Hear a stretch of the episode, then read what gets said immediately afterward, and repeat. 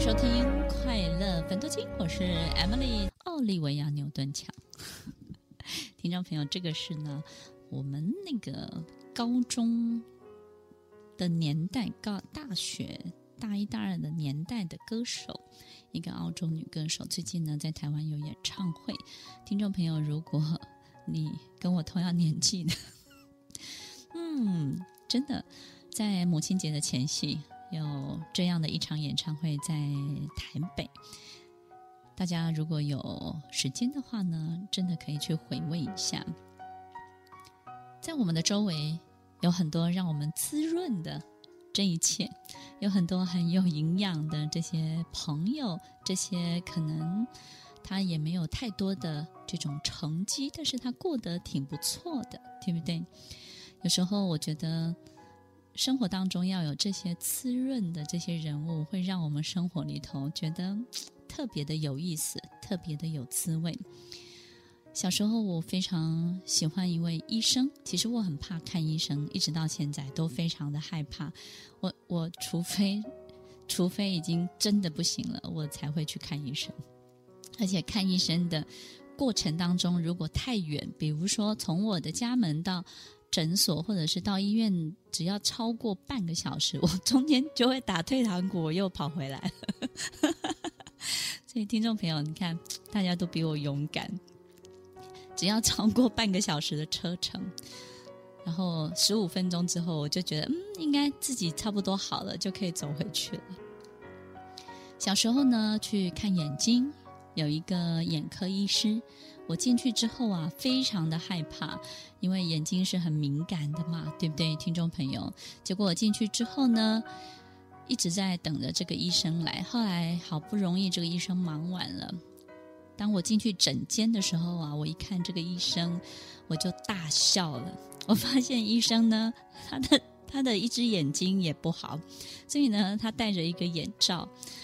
那我就说：“医生，你怎么了？”他说：“我长针眼。” 我想说，哇，你今天独眼龙，你要看我，你 OK 吗？这个医生说，哈，你的病太小了，我一只眼睛就可以看了。听众朋友，其实这位眼科医师呢，呃，我很喜欢去找他，是因为他总是把我很多的害怕变成他他很有意思的笑话，或是很有趣的一种桥段。他让我很放心，让我觉得说，其实很多事情没有什么。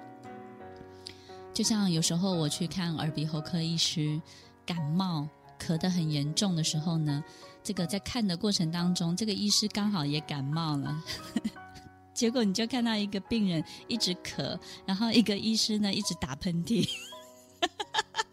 我觉得这个是很有趣的，很多的事情。呃。你有没有这样的人生活在你的周围？小时候，我有一个朋友邻居，我们不是同学。那这个邻居呢，也很特别。每次我们在一起玩的时候啊，他就是加加油，就是啦啦队。他不管做什么，他都会说：“加油，加油，你可以的！加油，加油！再一个，加油，加油！”他从小到大都是这样，但是他是非常真心的哦。我记得有一次，我们好多小朋友站在池塘边，那么比赛什么呢？比赛谁可以站得最接近这个池塘而不掉下去。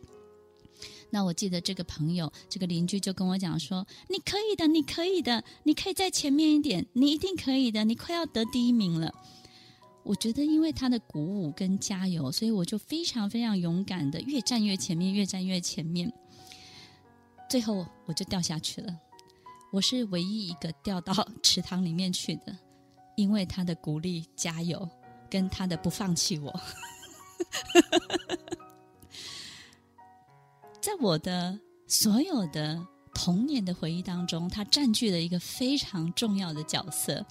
我记得那个时候家里是二楼，有二层楼的一个小洋房，然后呢，有一天下午的时候睡午觉，就有一群小朋友来叫我下去，说下来玩，下来玩。我就说不行不行，那个下面那个外婆睡在那个门口，我我没有办法下去。然后这个邻居就说：“你可以的，你跳，你可以的，你跳，你跳，你不要怕，我们都在下面，你不要怕。”其实我很感动，但是他没有说他在下面做什么，他只有说我们都在下面，我就跳了，然后我就倒了，然后我就骨折了。